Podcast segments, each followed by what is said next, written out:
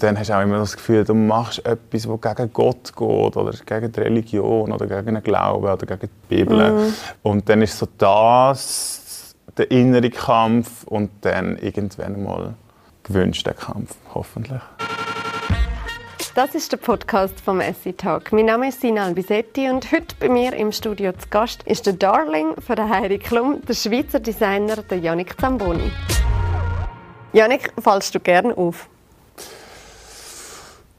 Ah, ich würde sagen, je nachdem. Es kommt wirklich ganz darauf an, wie ich mich fühle. Äh, wenn ich mich gut fühle, habe ich kein Problem, von allen angeschaut zu werden. Mhm. Es gibt aber so Tage, wo man einfach so am liebsten unter einer Bettdecke sich möchte verstecken. Das Ding ist einfach, aber eine gewisse Größe kann man sich nicht mehr so einfach verstecken. Und wenn man dann auch noch irgendwie bleichte Augenbrauen, Haar, Fingernägel hat, dann wird es schwierig, so ganz unauffällig durch die Masse durchzukommen. Ähm, grundsätzlich habe ich kein Problem damit, aber ich will, manchmal will ich schon mich auch verstecken können. Mit deinem Look und ich glaube auch deine Designs sind alles andere als 0815. Bist du schon immer so ein bisschen rausgestochen oder ist das erst so in den letzten Jahren gekommen? Ich glaube, ich bin schon immer ein bisschen rausgestochen. Ähm, mit dem Bewusstwerden, dass es so ist und mit dem Akzeptieren habe ich das glaube ich, auch noch mehr entfaltet und so halt in eine Richtung gebracht, wo es jetzt ist. Mhm. Aber es ist schon immer so irgendwie, bin ich ein bisschen der Weirdo gewesen. Ist das manchmal auch schwierig gewesen? Das anders zu sein? Ja, das ist manchmal schon schwierig gewesen. Meine Kinder sind recht direkt und mhm. können auch böse sein. Und ich glaube, grundsätzlich habe ich immer so das Gefühl, alles, was anders ist, was man nicht kennt, dann begegnet man eher mit, mit Abstand, Respekt oder Angst, komischerweise. Skepsis. Skepsis. Mhm. Und das mhm. macht es nicht immer einfach, mhm. auch ausgrenzt zu werden, zum Beispiel. Hat es bei dir, ich sage jetzt mal so wie bleibende Narben hinterlassen? Weißt du, gewisse Erlebnisse, die du vielleicht auch gemacht hast oder du hast jetzt deine Kindheit angesprochen. Ich glaube schon, dass alles, wo, alles Gute wie Negative, was man äh, im, im, Leben erfahren ist, ähm, mich zu dem gemacht hat, wo ich heute bin. Und es hat so wie gebraucht. Mhm.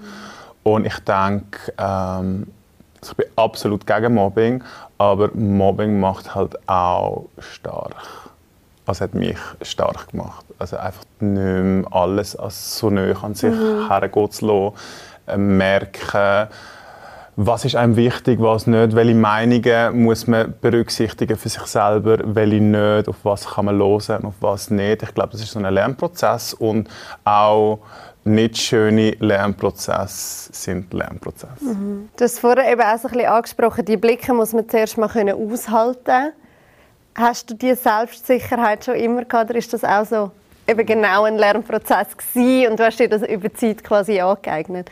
Das ist ein Lernprozess gewesen. Das hat mich mega gestört, immer angestarrt zu werden. Mittlerweile werde ich immer noch angestarrt, sagen meine Freunde.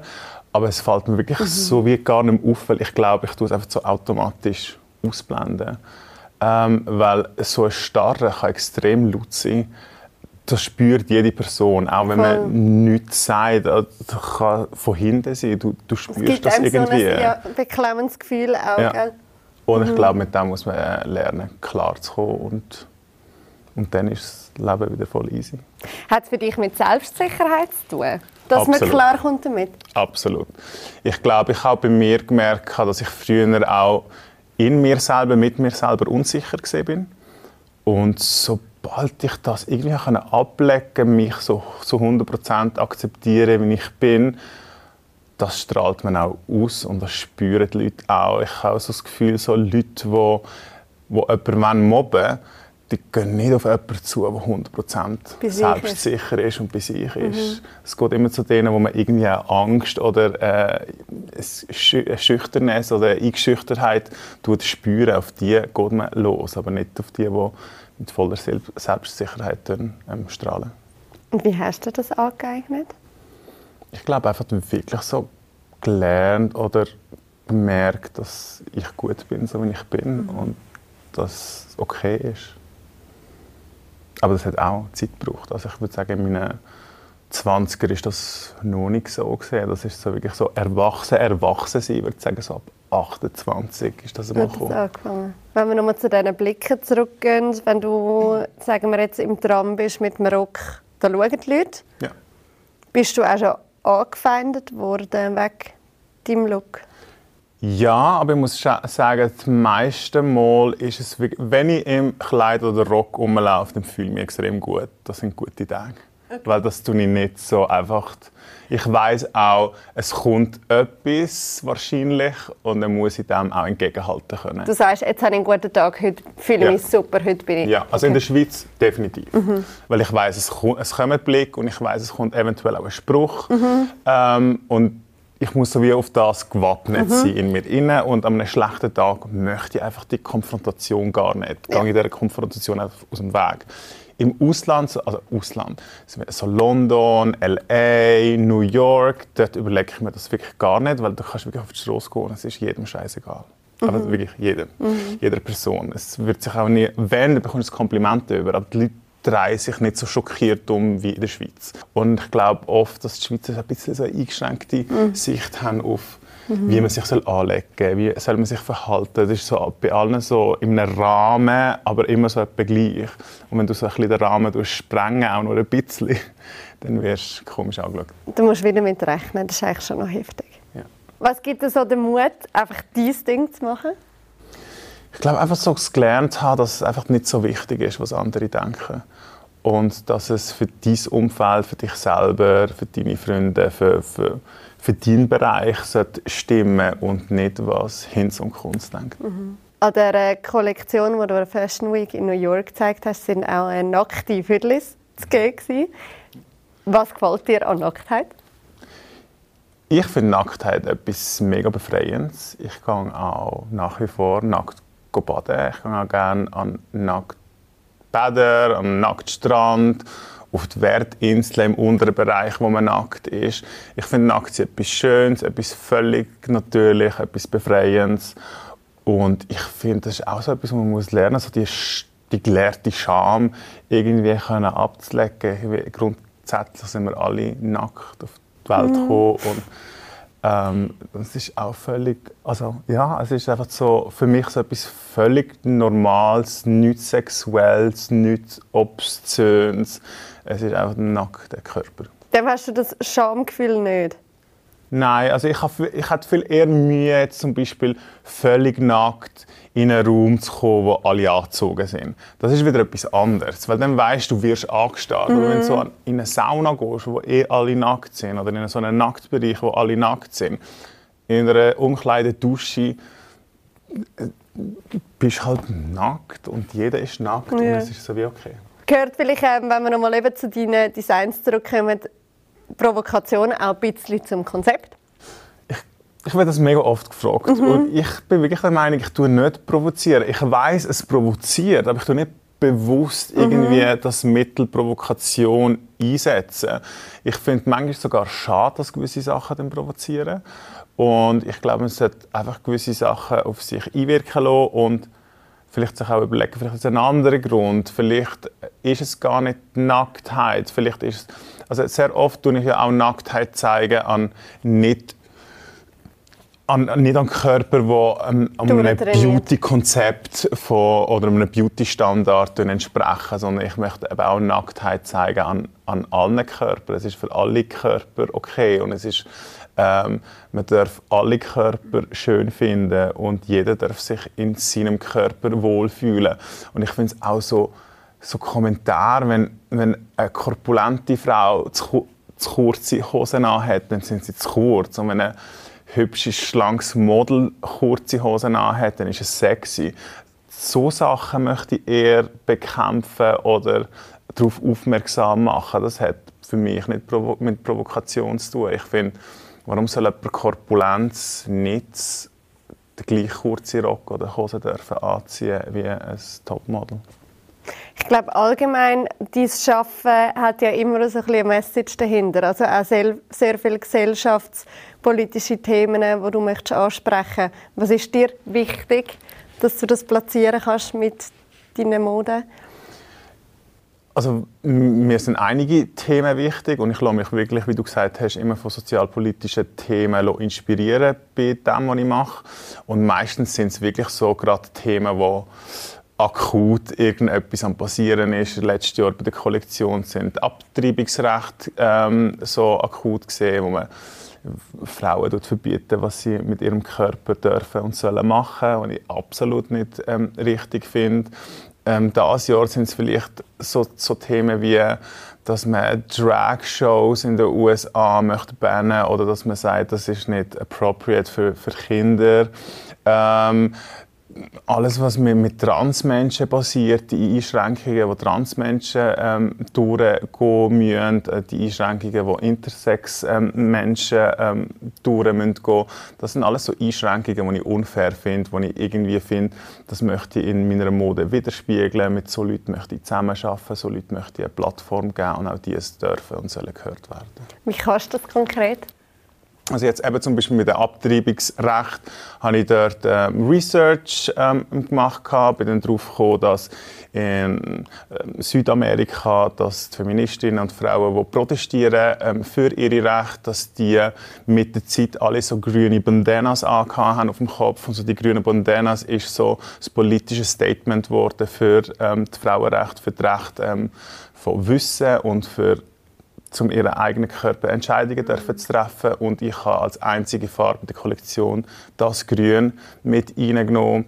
Ich habe gewisse Frauen ähm, das Maul abgebunden. Das hat nichts mit irgendetwas SM-mäßigem zu tun. Es hat wirklich ein, ein politisches Stimme oder eine Stimme mhm. wegnehmen ähm, zu tun gehabt. Und ich habe zum Beispiel auch einen Teil von der männlichen weißen ähm, Models ähm, rückwärts laufend auf äh, Laufsteg geschickt, für eine rückläufige Politik zu symbolisieren.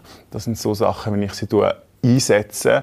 Und wenn man sie nicht weiß, dann eben, sind so Kommentare wie, ah, jetzt geht er auf die SM-Schiene und die Männer laufen als Gag rückwärts durch ab. Nein, es ist überhaupt nicht, es ist alles schon extrem sehr bewusst ähm, eingesetzt gewesen. Fühlst du dich dann auch missverstanden, wenn eben genau so Sachen interpretiert werden?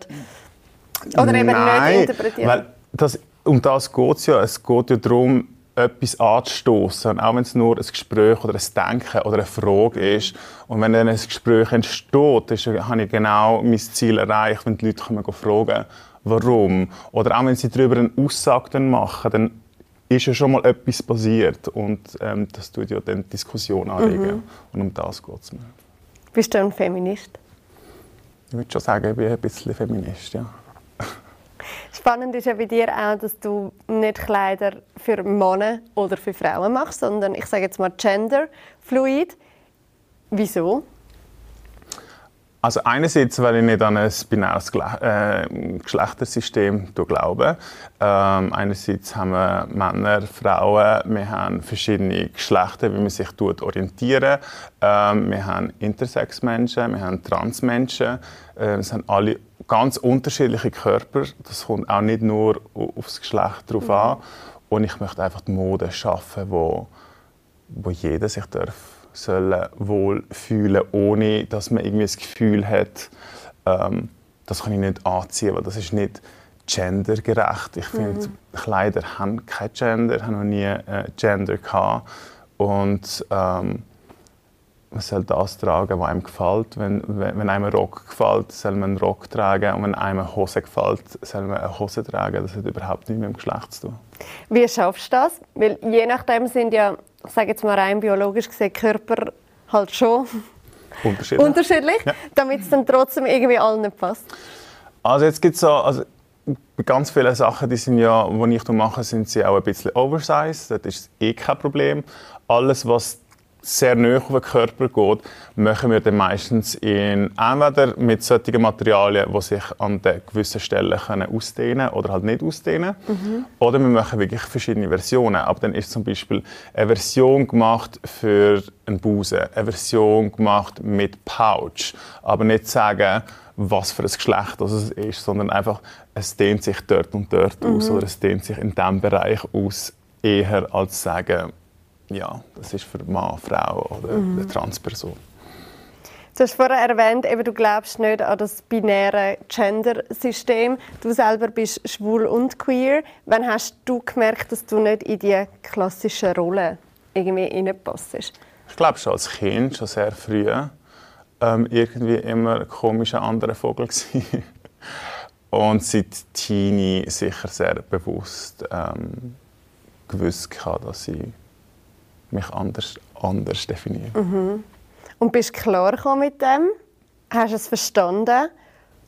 Äh, ich habe es ich verstanden. Ich glaube, es, jeder hat so die, die Zeit vor Selbstakzeptanz, mhm. bis man das kann selber mhm. ähm, akzeptieren kann. Weil es ist halt schon, man, man bekommt einen gewissen Standard beigebracht. Also zum Beispiel auch in unserem Haushalt. Natürlich gibt es so super moderne Eltern, die alles ihren ähm, Kindern gerade von Anfang an aufzeigen. Aber das war vor 20 Jahren auch noch, oder? ja, das ist so eben dann noch nicht, ja, noch nicht so gewesen. Und dann, wenn du noch in einem religiösen ähm, Haushalt aufwachsen, wir sind alles Italiener. Äh, also bist du sehr katholisch erzogen worden? Also ich bin sehr gläubig ähm, erzogen okay. worden, das ist richtig, ja. Ähm, und dann hast du auch immer das Gefühl, du machst etwas, das gegen Gott geht oder gegen die Religion oder gegen den Glauben oder gegen die Bibel. Mm. Und dann ist so das der innere Kampf und dann irgendwann mal gewünscht der Kampf, hoffentlich. Und wie hast du den gewonnen für dich? Oder hast du ihn gewonnen? Ja, ich habe definitiv gewonnen. Ah, ich habe einfach eben, mich einfach gelernt zu akzeptieren, wie ich bin mhm. und einfach für mich müssen sagen, gewisse Sachen kann ich nicht ändern und die sind okay, wenn sie so sind, wie mhm. sie sind. Ich glaube, zu der Religion dazu kommt auch noch der Ort, wo du aufgewachsen bist, recht ländlich ja. in Basel. Wie ist es, wenn man sich an so einem Ort outet? Ich muss sagen, das war auch so ein Grund, gewesen, warum ich genau gewartet habe, wenn ich mich oute. Ich habe mir gesagt, schau, bevor ich nicht einen, einen Freund habe, muss das irgendwie so gar niemand wissen. und dann habe ich mich auch erst geoutet, als ich meinen ersten Freund ja. hatte und auch grad, bin gerade mit ihm direkt auf Basel gezogen, also Basel-Stadt. Ja. Ähm, so weg vom Land. Mhm. Und wie war das bei dir in der Familie? Wie ist das aufgenommen worden? Im ersten Moment, also für meine Mami ist es, ist, ist es ein Schock gewesen. Also weil meine Schwester und ich haben es auch natürlich sehr schlau gemacht. Meine Schwester ist mit 16 schwanger gewesen, ich mit 17 schwul und wir haben uns so gleichzeitig geoutet. so zusammen auf dem Sofa gesessen, der Eltern, so, sie ist schwanger und ich bin schwul und so gehofft, dass wir den Kopf nicht abgehauen bekommen. Und dann war die Reaktion. also meine Mama ist natürlich durchgefallen. Tochter mit 16 schwanger und der Sohn schwul. Und sie hat schon ein bisschen Krise gehabt. Hat sich dann aber so nach sechs Wochen oder so wieder gefangen. Und mein Vater war eigentlich relativ easy. Gewesen. Und ich habe ich habe es umgekehrt erwartet. Ich dachte, Mama ist eh voll mhm. easy und der Papi dreht die Türen. Aber es war genau umgekehrt. Gewesen. Aber in dem Fall haben deine Schwester und du euch da wie gegenseitig voll den Rücken gestärkt? Ja, absolut. Also habt ihr immer schon ein enges Verhältnis gehabt? Wir haben, glaube bis wir 16 gesehen sind, uns täglich den Kopf eingeschlagen. Mhm. Und dann die grösste Liebe. Okay. Ja. Und auch heute noch? Also ist sie heute noch eine enge Bezugsperson? Ja, genau. Aber wirklich bis 16 nur so die Grinde reingehauen gegenseitig. Ja, wirklich nur geschlägelt. Den ganzen Tag. Nicht anders. Und Hintereinander die, arme Eltern. Ja, also wir sind schon... Also sie mich vor allem. Sie haben mich, sie haben mich verklopft. Bist du noch nicht groß als Bub? Ich war immer sehr klein gewesen, als mhm. Bub. Immer kleiner als alle anderen. Ich bin erst so mit 16 ja, habe ich einfach, ja. bin ich aufgewachsen. Ich war immer der Kleinste, gewesen, auch im Jahrgang, in der Schule, im Kindergarten. Immer der Kleinste. Und meine Schwester, die zweieinhalb Jahre jünger ist, ist äh, immer gleich groß wie ich. Also sie hat immer mich gut mögen verhauen. hey, und sag mal, hast du jetzt neben deiner Schwester sonst noch irgendwie eine enge Bezugsperson? Vielleicht auch jemand, mit dem du das Leben teilst? Oder bist du Single? Oder wie sieht das aus? Ich bin Single, ja, das ist so. Äh, ich glaube, momentan bin ich verheiratet mit meiner Arbeit. Äh, und es lässt auch nicht wirklich viel Zeit ähm, für, für anderes. Ich glaube, es ist im Moment gut, so wie es ist. Mhm. Ich glaube, die nächsten, ich habe mir gesagt, die nächsten drei bis fünf Jahre wird ich noch so durchkrampfen. Und dann muss ich schon auf einem Level sein, wo ich irgendwie ein bisschen das Leben auch noch geniessen kann. habe wirklich das Gefühl, momentan geht sehr viel Flöte ähm, weg der Arbeit. Mhm. Und ich bin nur am Umrennen und ich bin von Montag bis Sonntag am Arbeiten. Und ich finde es okay, weil ich kann das machen, was ich am liebsten mache. Das ist meine Passion, das, was ich über alles liebe. Und ich habe langsam Erfolg mit dem, was ich mache. Und, und kann davon gut leben. Es ist nicht mehr ein Überleben oder ein Krampfen. Also es ist schon ein Krampfen, aber so finanziell ist es nicht mehr so... Ein Hustle. So, alles genau müssen ausrechnen, um Ende Monat können zu überbrücken, wie das halt viele Künstler machen müssen. Ähm, aber rein vom Arbeitsvolumen ist es halt schon momentan extrem viel und ich wünsche mir, dass ich halt die Firma so aufbauen kann, dass ich in fünf Jahren sage, hey, ich gebe das und das ab, das und das ab mhm. und so die Overview zu haben vom Ganzen, aber nicht mehr irgendwie überall müssen die Fäden ziehen. Hey, es ist aber bei dir auch mega schnell gegangen. Also seit Making the Cut ist es einfach irgendwie steil bergauf. Du bist quasi über Nacht ein Star geworden und der Erfolg ist gekommen. Ja. Ist ja. das auch zu schnell, zu viel? Nein, ich glaube, zu schnell zu viel nicht. Äh, ich bin nicht mehr 18. Das ist mal sicher etwas, was positiv ist. Ich habe viele andere Ausbildungen gemacht. Ich habe grundsätzlich eine kaufmännische Ausbildung gemacht. Ich bin diplomierter Marketingfachmann. Ich habe Marketing und Sales auch geschafft. Ich habe einen Fashion-Spezialist gemacht. Äh, ich habe so mir wirklich so eine gute Basis an Wissen können aneignen für eine Firma mhm. und bin so wie im richtigen Moment erfolgreich geworden. Mhm. Ähm, und würde sagen, ich kann es momentan relativ noch gut handeln. Mhm. Es ist aber schon viel und es ist schon schnell gegangen. Und ich sage immer, man, man muss die Welle reiten, wenn die Welle da ist. Also, wenn ich jetzt ja. alles abschlage und sage, ich muss auf einen besseren nee, Zeitpunkt warten, dann ist vielleicht der Hype, sage ich jetzt mal, vorbei und dann gibt es die Chance nicht mehr. Und darum tue ich jetzt eigentlich schon möglichst viele Chancen, die ich bekomme, versuchen wahrzunehmen. Und es wird halt ein bisschen viel.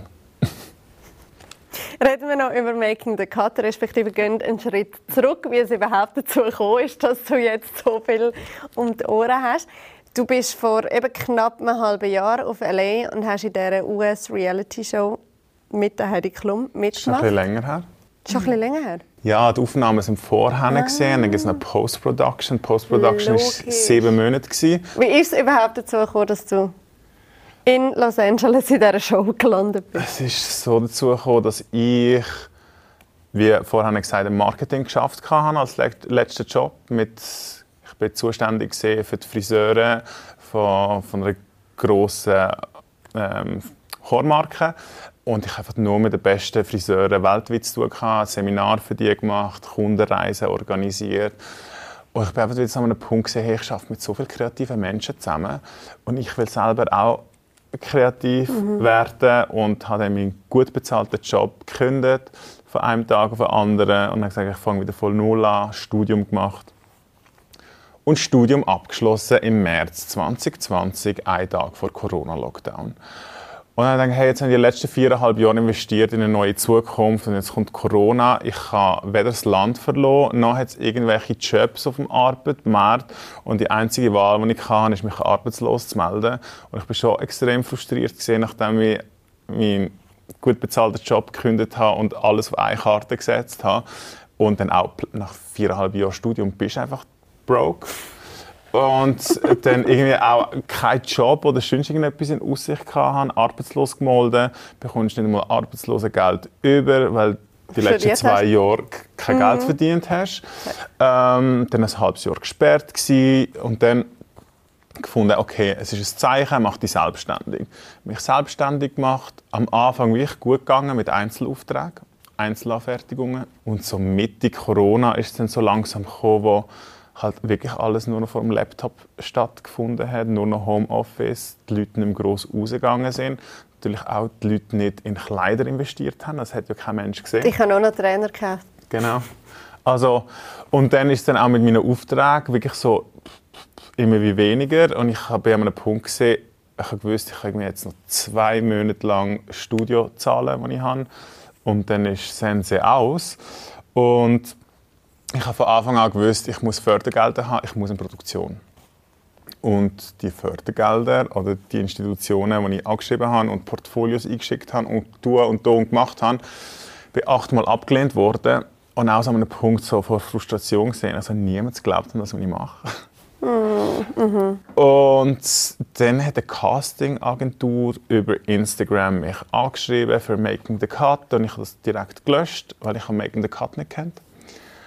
Und dann ist die Anfrage nochmal gekommen und dann habe ich gesehen auf Instagram so ja, 50'000 Follower, das wird schon irgendetwas anständig sein. Dann habe ich gesehen, ah, die machen ein Casting für America Got Talent und für, für größere Castingshows in den USA. Und ich gefunden, gehst auf YouTube, schaust dir den Trailer an, schaust, was das ist.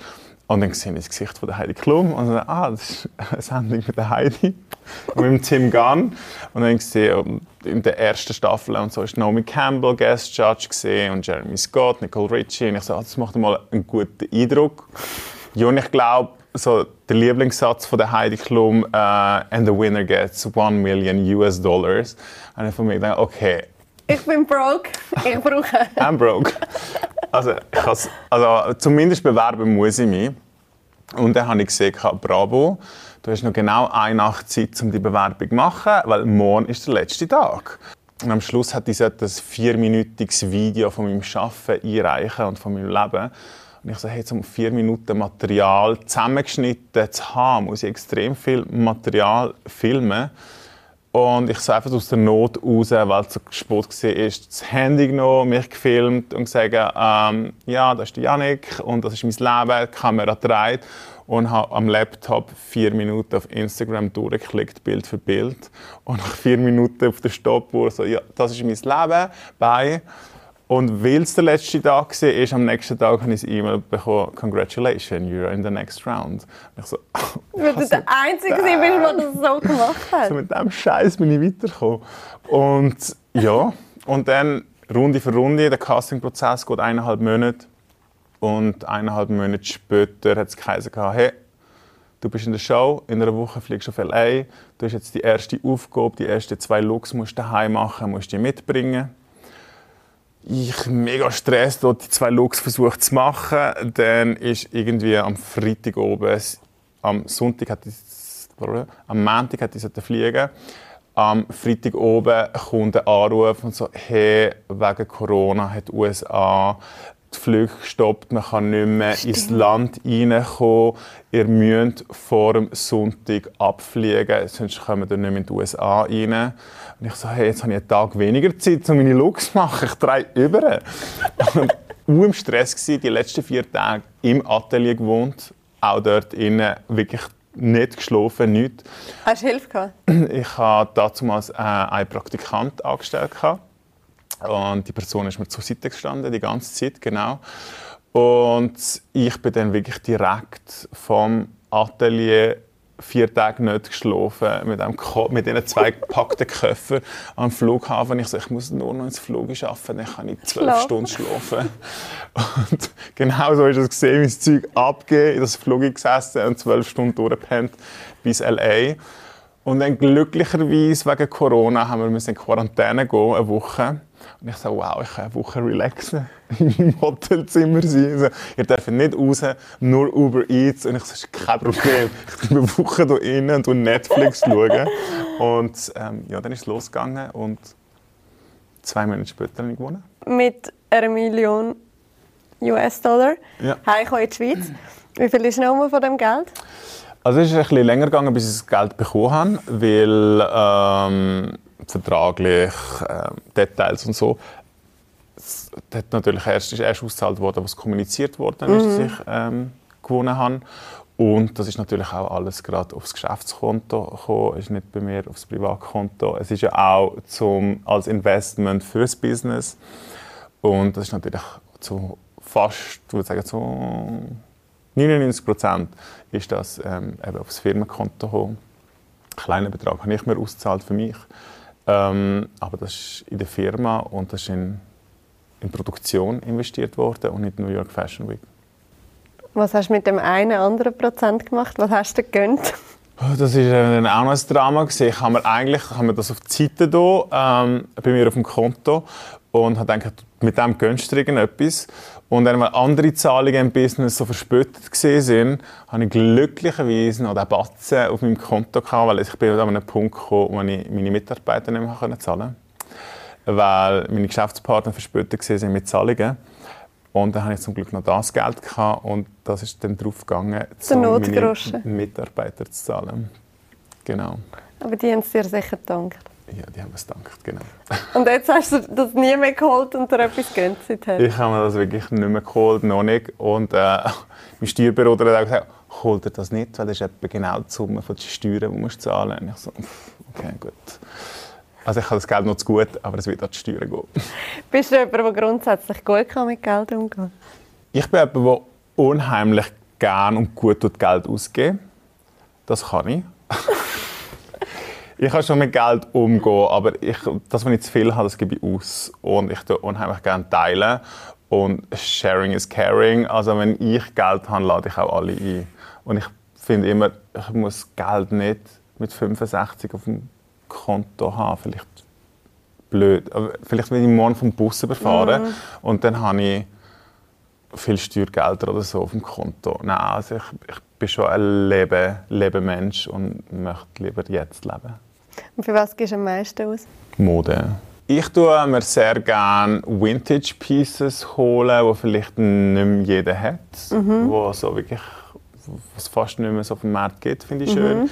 Wenn ich irgendetwas Spezielles von Gomme de Garçon, Margiela, vielleicht ein älteres Balenciaga-Teil, ähm, dann habe ich schon sehr Freude und dann tue ich das auch gerne ähm, ausgeben. Brüllen, Schuhe, Taschen. Also klar's. Ich kann schon. Wie gesagt, ich tue gerne Geld ausgeben.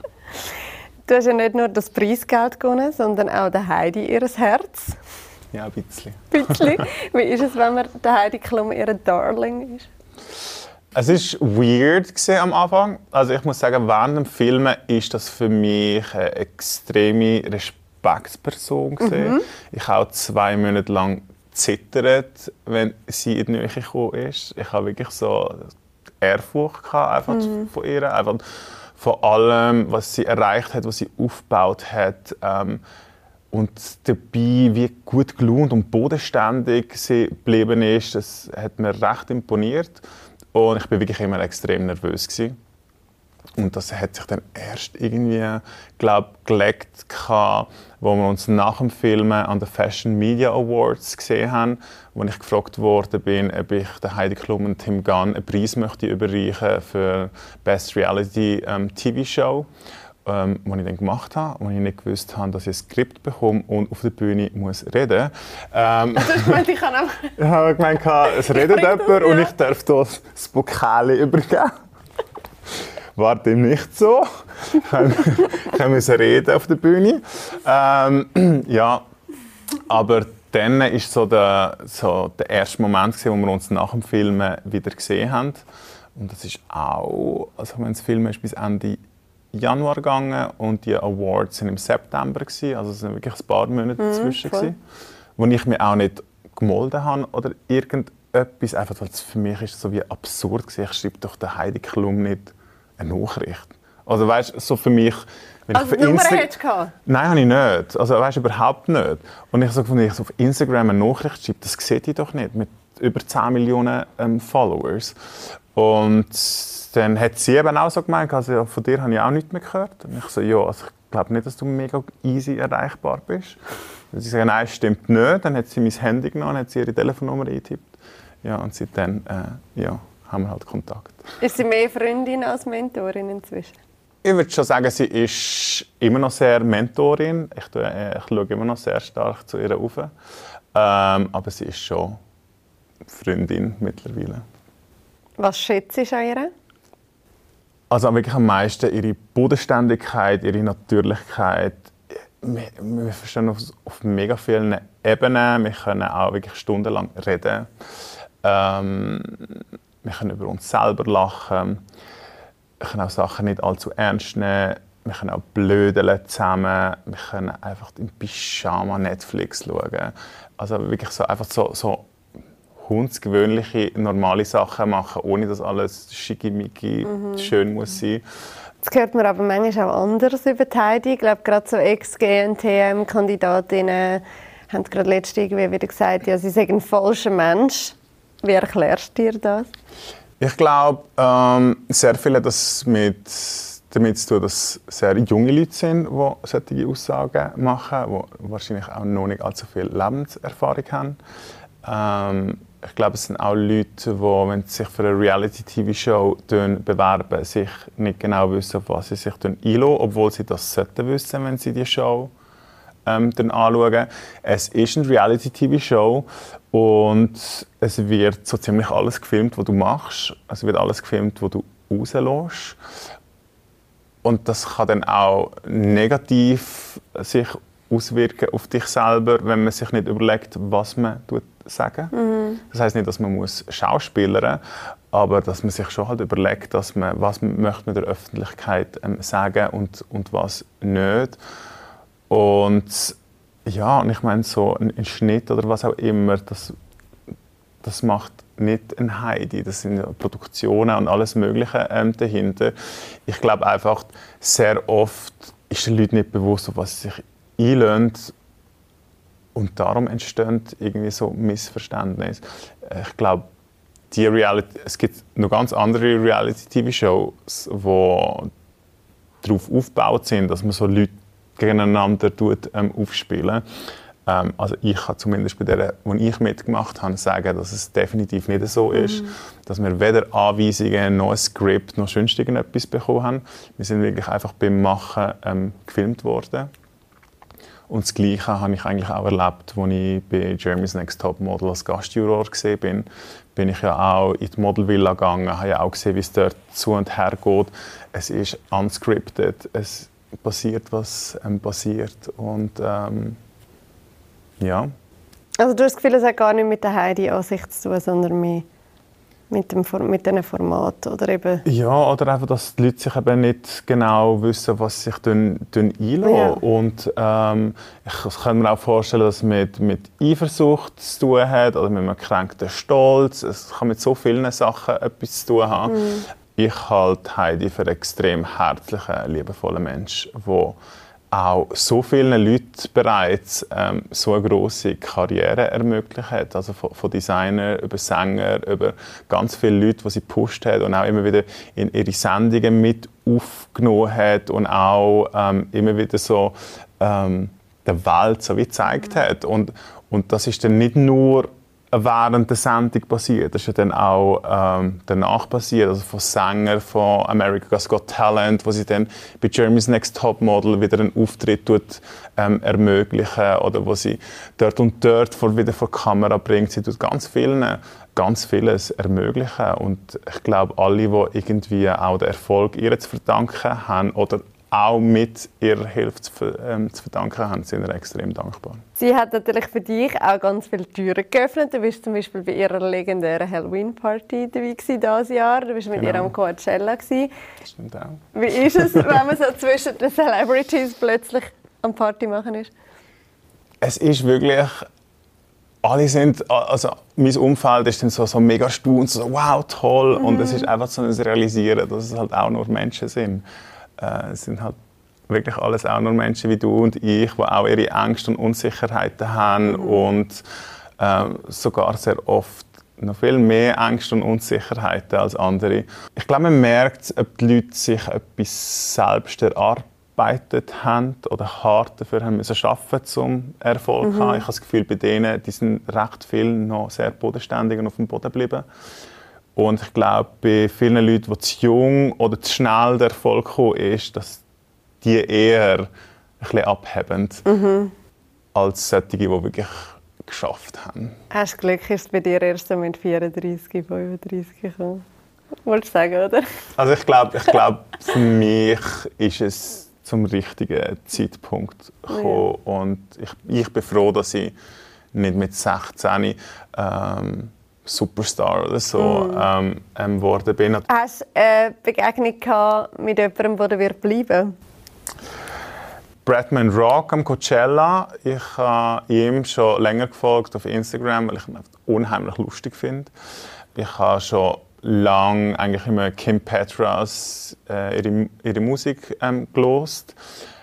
Ihre, ihre Lyrics sind ja recht versaut und ich habe es immer so irgendwie cool gefunden, dass man einfach so straightforward etwas benennen und ähm, sie ist sicher auch mega toll und ähm, Drag Queens wie Violet Chachki oder Gottmik, die ich auch an der Kim Petras ihrer Party äh, durfte kennenlernen ähm, das sind sicher auch so alle so Drag Queens, die irgendwie bei RuPaul's Drag Race gewonnen haben oder gross rausgekommen sind.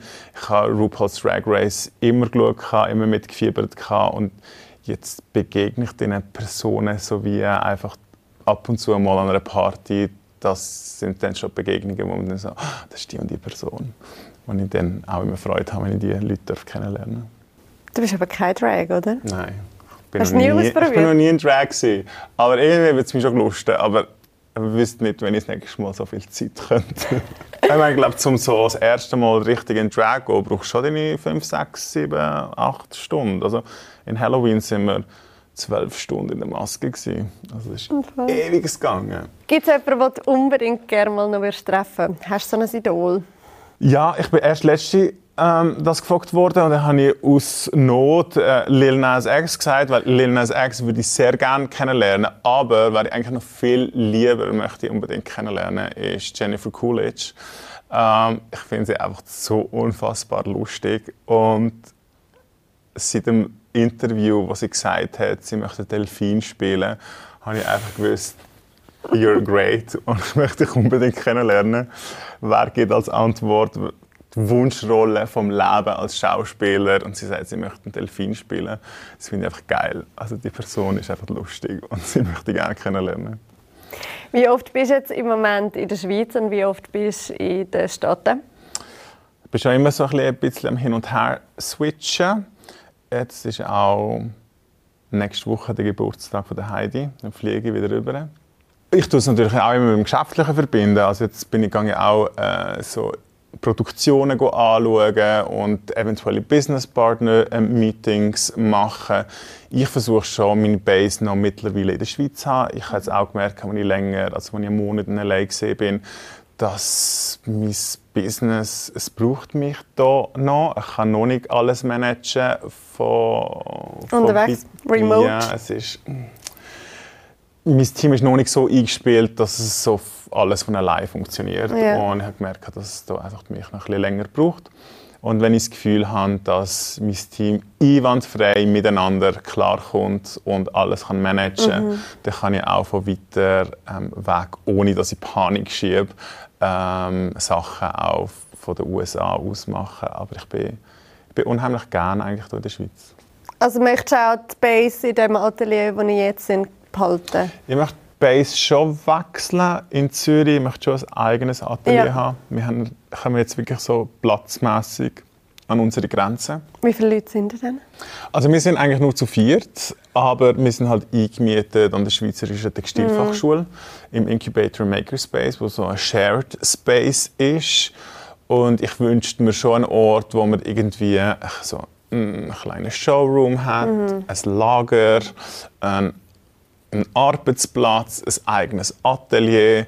Ähm, halt so wie es bei uns ist, manchmal schafft man halt bis um 4 Uhr am Morgen und manchmal ist es dann halt am Samstag, wo geschafft wird und ja und halt es ist schön der Austausch mit anderen, aber es kann manchmal auch viel werden, wenn du halt auf alle musst Rücksicht nehmen, wenn du im mega Stress bist. Ja.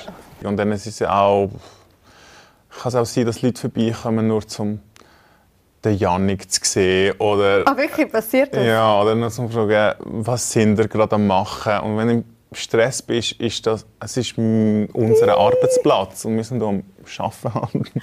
wir sind nicht so unbedingt so. Ja.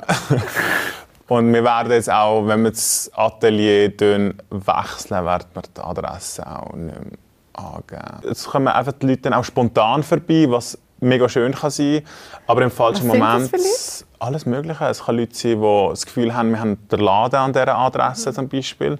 Die kannst du dann nicht einfach auch wegschicken. Ähm, es können Schüler sein, die irgendetwas gelesen haben und etwas fragen Es kann alles Mögliche sein. Manchmal ist es sehr toll und manchmal ist es sehr anstrengend, weil du mhm. halt arbeiten solltest. Und hast du jetzt schon etwas gefunden oder im Auge?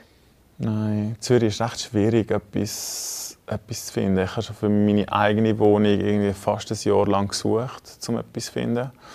Und ja, ich würde mir schon wünschen, ein Atelier irgendwo, Kreis 5. Ein Atelier im Kreis 5. das kann auch in einem anderen Kreis sein, aber so im Industriequartier finde ich noch recht angenehm. Ja. Und an was sind wir jetzt gerade am Arbeiten im Atelier? Jetzt sind wir am Arbeiten an den verschiedenen Drops, die wir haben für unseren Pop-Up-Store an der Bahnhofstrasse. Genau, wir versuchen dort wirklich ein paar Drops, halt so kleine, so wie Capsule Collections. Wir mhm. Capsule Collection haben wir jetzt erst gerade gezeigt. Die, kommt jetzt, die wird produziert noch in einem Pop-Up-Store. Wir haben eine Kollaboration gemacht mit Zürich Tourismus. Ähm, genau, und einem Pop-Up-Store. Das heißt, wir bringen zwei Pieces für Zürich Tourismus in, in den Laden. Das ist ein T-Shirt und ein Tote Bag. Okay. Genau, wo äh, ein Print ähm, von mir ähm, drauf hat. Das ist wirklich Zürich, also, du hast gezeichnet? Ich habe Photoshop, mhm. ich habe das Bild bearbeiten. Okay. Sagen wir es so. Ja. Du tust nicht so gerne zeichnen, gell? Ich tue, ich tue schon gerne zeichnen. Ich bin einfach extrem langsam und genau und ich bin viel schneller, wenn ich Sachen auf Photoshop mache. Okay. Ja, also ich tue eher aus Geschwindigkeitsgründen ähm, auf Photoshop arbeiten, ja. weil ich bin nicht der, der in 30 Sekunden Silhouetten zeichnet von ja. Hand. Und wenn ich skizziere tue von Hand, dann geht es einfach lang und ich bin viel genauer auch mit Photoshop. Ich bin, ich mache das lieber. Perfektionist. Ein bisschen. okay, und Parfüm? Parfüm können wir auch noch. Ja, wir machen so viel. Äh, ja, Parfüm. genau, wir, äh, ich gründe gerade eine neue Firma, Maison Blanche Perfume GmbH. Wir bringen vier Parfüme auf den Markt per Anfang nächstes Jahr. Äh, lancieren möchten wir sie an der New York Fashion Week, also zum ersten Mal präsentieren. Genau, wir sind am Schuhe ähm, haben wir designt, da sind wir am schauen, wo wir sie können produzieren können. Die Schuhe kommen auf den Markt. Wir sind an einer Taschenkollaboration mit Künstlern in New York. Die kommen auch noch dieses Jahr auf den Markt. Und ich glaube, jetzt habe ich es dann langsam. Es läuft einiges. Ich habe eine Frage zum Parfüm. Ja. Wie kommst du von der Textilien zum Parfüm? Es ist mega lustig. Ich bin angefragt worden von der italienischen Parfümerie, ob ich mir das vorstellen könnte. Und ich so, ja, ich liebe Parfüm unbedingt. Ich wollte schon immer ein Parfüm machen, aber das Gefühl, ich habe so irgendwie, wenn du nicht so einen mega Reach hast, dann wer kauft ein Parfüm? Und die haben gesagt, ja, es ist eigentlich so, eigentlich bräuchte man einen viel höheren Reach, mhm. aber ähm, sie glauben an mich und sie möchten das mit mir machen. Und jetzt machen wir das und ich habe wirklich so von allen Leuten, die es bisher geschmeckt haben, sagen, es ist mega toll. Äh, ich finde es auch mega toll. Es sind für mich alles, so wie ich Kind, nicht alles Kindheitserinnerungen, aber viele Kindheitserinnerungen und vieles Erinnerungen. Und ich glaube, Düfte und Erinnerungen, das ist eine mega gute Kombi. Und ähm, ja, mal schauen, wie das läuft. Hast du eine feine Nase? Ich glaube, ich habe schon eine sehr feine Nase, ja. Und wie schmeckt der Janik? Ich bin jetzt, glaube ich, ein bisschen verschwitzt und ein bisschen verregnet worden und so ein bisschen alles, so ein bisschen klebrig. Sonst würde ich sagen, schmecke ich wie ein frisch gewaschener Teddybär. Das klingt gut. Ich liebe frisch gewaschene Wäsche. Ja, ich eben auch. Dann drücke ich dir mega fest um und hoffe, dass es auch beim Parfüm eine gute Nasenbeweis ist. Ich hoffe es auch. Mega schön, bist du da gewesen. Danke, Danke dir vielmals, Sina. Wer gerne noch Gesichter zu unseren Stimmen möchte sehen, kann den Essay-Tag in einer Kurzfassung auf schweizer-illustrierte.ch auch als Video schauen.